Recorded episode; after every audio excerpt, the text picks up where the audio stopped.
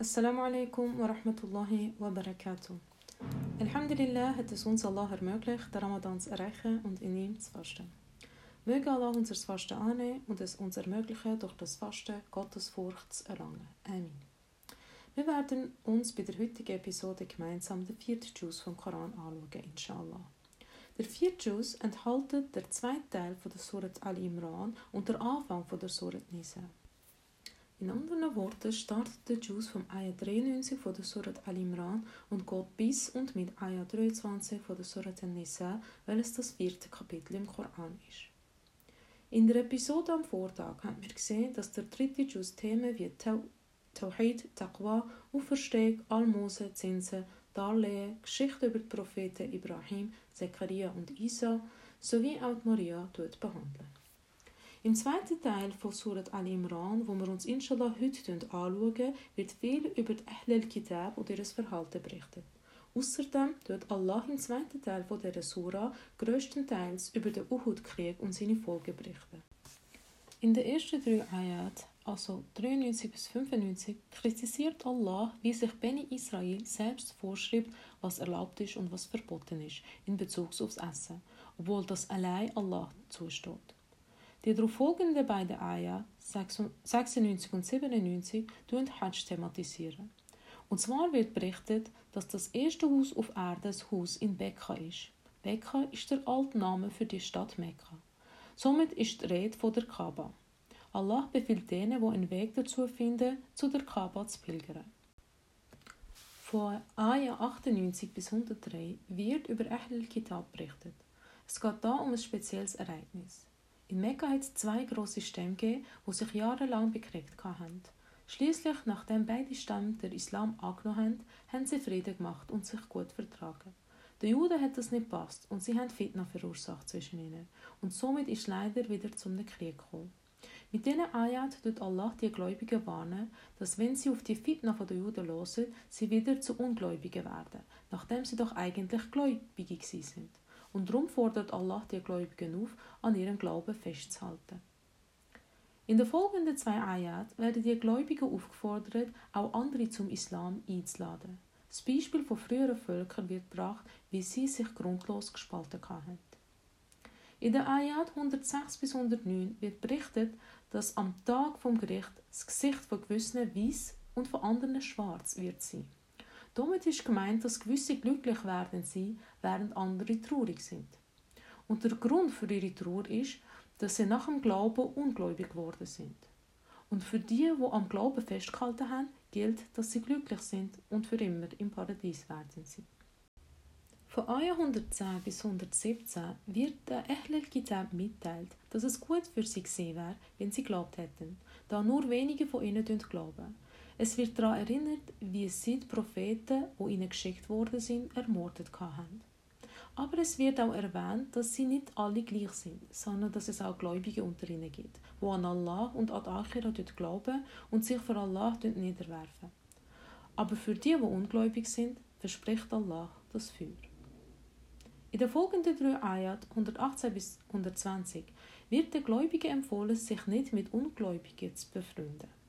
Der Grund ist der, dass gewisse Juden zur Zeit von Rasul sallallahu alaihi wasallam so da haben, als wären sie mit den Muslimen befreundet. Aber sie haben hinterdurch die Pläne und Geheimnisse der Muslime, den Mushrikun, weiterverzählt. Darum warnt Allah die Muslime und teilt ihnen mit, dass sich die Ahlul Kitab erfreut, wenn es Unheil die Muslime trifft und dass sie traurig werden, wenn den Muslimen etwas Gutes passiert. Ab 121 bis fast das Ende der Sura werden die Muslime an gewisse wichtige Ereignisse vom Uhud-Krieg erinnert. Jetzt erzähle ich ein bisschen von dem Krieg, bevor wir uns die Ayas anschauen, damit ihr auch versteht, um was es genau geht. Der Uhud-Krieg hat im Jahr 3 nach der Hijra stattgefunden. Es ist der zweite Krieg, wo die Muslime beteiligt sind. Uhud ist der Name von einem berühmten Berg, wo sich etwa 8 Kilometer entfernt von Mekka befindet. Muslime haben den Uhud-Berg hinter sich genommen, damit sie von hinten geschützt sind und den Feind von vorne bekämpfen können. Es hat aber eine Lücke gegeben bei diesem Berg und der Prophet hat wegen dem um die 50 Bogenschießer dort platziert und ihnen befohlen, ihren Platz nicht zu verlassen, egal was passiert. Obwohl die Muslime in der Unterzahl sind, sind sie am Anfang vom Krieg in einer überlegenen Situation gegen die Mushrikun. Um den Sieg zu sichern, hätten sie müssen genau so weiterkämpfen. Aber gewisse haben trotz dem Befehl vom Rasul ihren Platz verloren, zum Beute vom Feind zu sammeln. Der Kommandant der Mushrikun, Khalid bin Walid, der später selber Muslim wird, hat die Situation ausgenutzt und er ist mit seiner Truppe hinter den Berg gegangen und hat Muslime von hinten angegriffen. Das muslimische Heer hat das natürlich nicht erwartet und ist überrascht gewesen. Gewisse Soldaten sind geflüchtet und es hat nur noch wenige gehabt, die mit dem Prophet gemeinsam am Kriegen sind. Unterdessen ist Rasul sallallahu alaihi wasallam verletzt worden. Es hat sich rasch ein Gerücht verbreitet, dass er getötet worden ist. Obwohl das nicht stimmt, hat es verursacht, dass der Anführer von der Mustrikon der Kriegsplatz verloren hat mit dem Gedanken, der Krieg sei um. Das ist eine große Niederlage für die Muslime. Kommen wir jetzt zum Inhalt der Ayat. Im ersten Ayat wird an den Krieg erinnert. Im zweiten Ayat wird erwähnt, wie gewisse Munafikun kurz vor dem Krieg ihre Meinung ändern und nicht teilnehmen. Danach wird an den Badr-Krieg, also der erste Krieg der Muslime, erinnert in dem Allah Muslime mit 3000 Engeln unterstützt hat. Allah teilt den Muslimen zur Motivation mit, dass wenn sie standhaft und gottesfürchtig sind, er sie auch im Uhud-Krieg mit 5000 Engeln unterstützen wird. In Ayah 128 und 129 wird Allah dem Prophet verkünden, dass es er ist, der entscheidet, wem er verzeiht und wem er straft. Zwischen Ayat 130 und 32 wird den Gläubigen befohlen, keine Zinsen zu fressen der Grund, warum das da erwähnt ist, ist die Beutegier, die die Muslime im Uhud-Krieg hatten, die letztendlich zu ihrer Niederlage geführt hat. In den folgenden vier Ayah wird darüber berichtet, dass diejenigen mit dem Paradies belohnt werden, die nach ihrer Zinssünde Allah um Vergebung bitten und für Allah spenden. Von Ayah 139 bis Ayah 143 tut Allah die Gläubigen trösten, dass sie nicht traurig sein sollen, wegen der Niederlage und teilt ihnen mit, dass Schmerz und Tod dazugehören und den Weg ins Paradies ermöglichen. Ab Ayah 144 bis Ayah 148 wird klar ausgedrückt, dass Mohammed nur ein Gesandter ist und auch sterben wird. Das Gerücht im Krieg über den Tod vom Prophet hat bei vielen Panik ausgelöst. Aber Allah teilt damit, dass das früher oder später eintreffen wird und dass es dann genauso gilt, am Glauben festzuhalten. Und es wird an die Gläubigen von früheren Gemeinschaften erinnert, wo trotz dem Mord von ihren Propheten am Glauben festgehalten haben und zu Allah gebetet haben, dass er ihnen ihre Sünden vergibt. Im Weiteren wird von einem Munafik berichtet, wo der Muslim hat Angst machen und darum erzählt hat, dass die Mushrikun sie werden angegriffen. Allah aber teilt den Muslimen mit, dass sie sich nicht vor der Mushrikun sollen fürchten, sondern nur vor Allah. Auch Allah den Gläubigen indirekt mitteilen, dass die Niederlage beim Uhud versteckte Vorteile hat. Und zwar hat man durch ihr Verhalten die wahren Gläubigen von den Munafikun unterscheiden. Surat al-Nisa ist das vierte Kapitel im Koran. Sie ist in Medina offenbart worden und besteht aus insgesamt 176 Ayat. Der Name von dieser Sura wird übersetzt ins Deutsche als die Frauen und kommt mehrmals in dieser Sura vor. Wir werden uns heute die ersten 23 Ayat von der Sura anschauen, inshallah. In diesen Ayat werden Taqwa, Schutz vom Besitz von der Wiese, das Erbrecht, Ehe sowie auch weitere familienbezogene Themen behandelt. Der erste Ayat spricht über Taqwa, also die Gottesfurcht. Von Ayat 2 bis 6 wird hauptsächlich über den Umgang mit den Wiesen, den Ehefrauen und dem Vermögen berichtet. Den Besitz der Wiese sollte man schützen und es nicht antasten.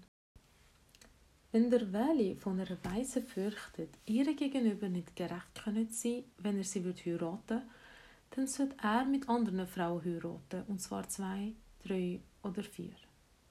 Jetzt müssen wir kurz erklären, was da genau gemeint ist. Es ist ja so, dass der Weli im Islam die Person ist, die die Verantwortung für eine Frau trägt und ihre Rechte verteidigt. Bei einer unverheirateten Person ist das in der Regel der Vater. Bei einer Weise wird die auswärtige Person als Wali bestimmt.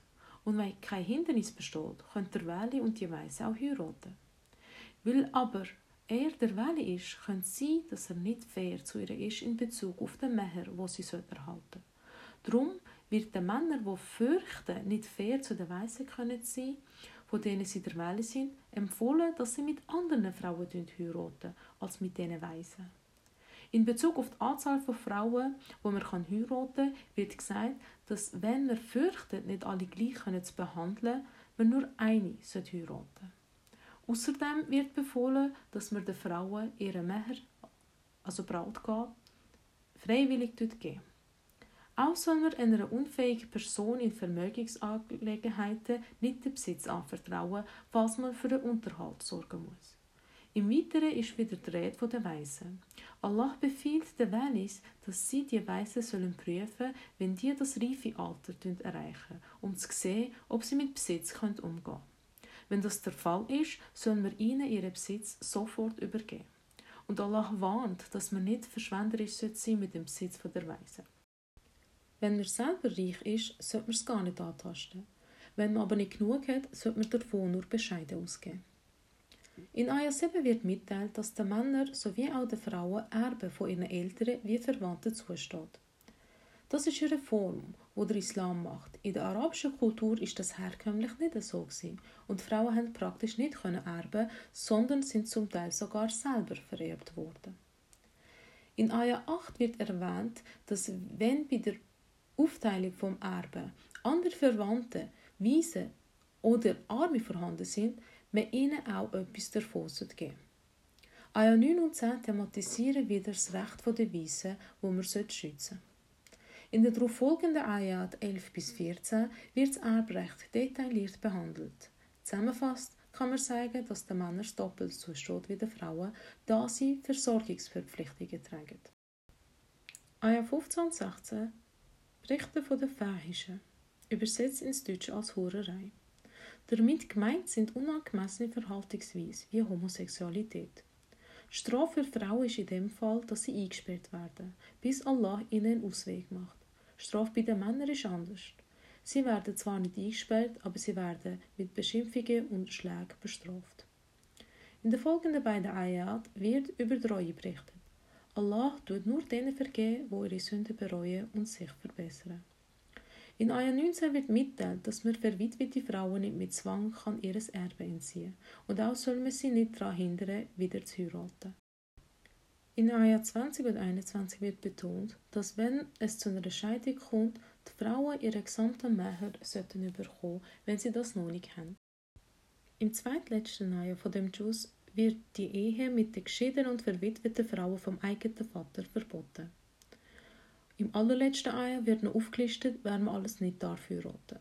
Und zwar sind das die Mutter, Tochter, Schwester, Tante, Nichte, Stillmutter, Schwiegermutter, Schwiegertochter, Stieftöchter und auch dürfen wir nicht gleichzeitig mit zwei Schwestern verheiratet sein. Mit dem Aya endet auch der vierte Jus. Barakallah fikum fürs Zuhören. Möge Allah mir vergeben, falls ich Fehler gemacht habe. Assalamu alaikum wa rahmatullahi wa barakatuh.